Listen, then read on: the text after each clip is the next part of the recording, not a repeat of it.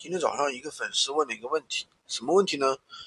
就是说顾客要开发票，然后呢赚差价的，他去找这个商家找拼夕夕开拼夕夕不给他开，说这个卖的多少就是多少，他们卖的不不会把这个差价给他加上去。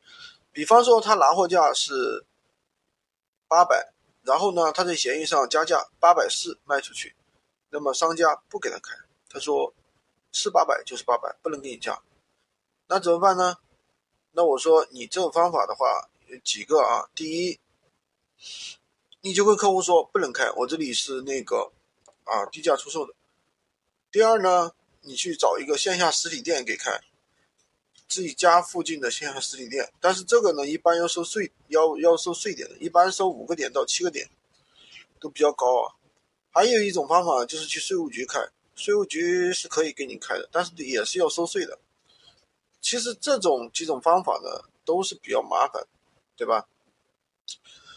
但这个问题关键在哪里呢？我觉得你八百块钱的收八百四，这个利润点只有百分之五，你这种东西你就去给他开发票，我觉得完全没有必要。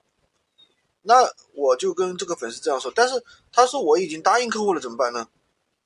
我说你就说搞错了呀。我老板说了，不能开，在闲鱼平台低价出售的都不能开。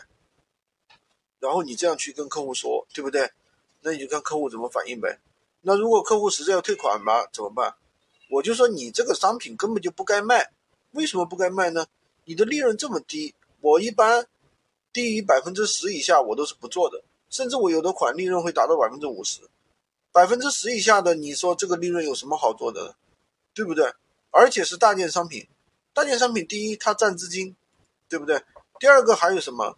那万一客户这边如果出现有一些售后，对吧？那发生一些费用，比如说运费什么的，对吧？比如说这货物有偏差，他要你给他补点钱什么的，你拿什么给他补啊？你补不起就没办法补了。所以说，嗯，我是不支持大家，反正。百分之五以下的啊，大件商品百分之五以下的利润真的是不要去做的，没有什么意思，还是要提高自己的运营技巧，把自己的利润给提上来，要不然你觉得就会觉得又占了资金又不挣钱。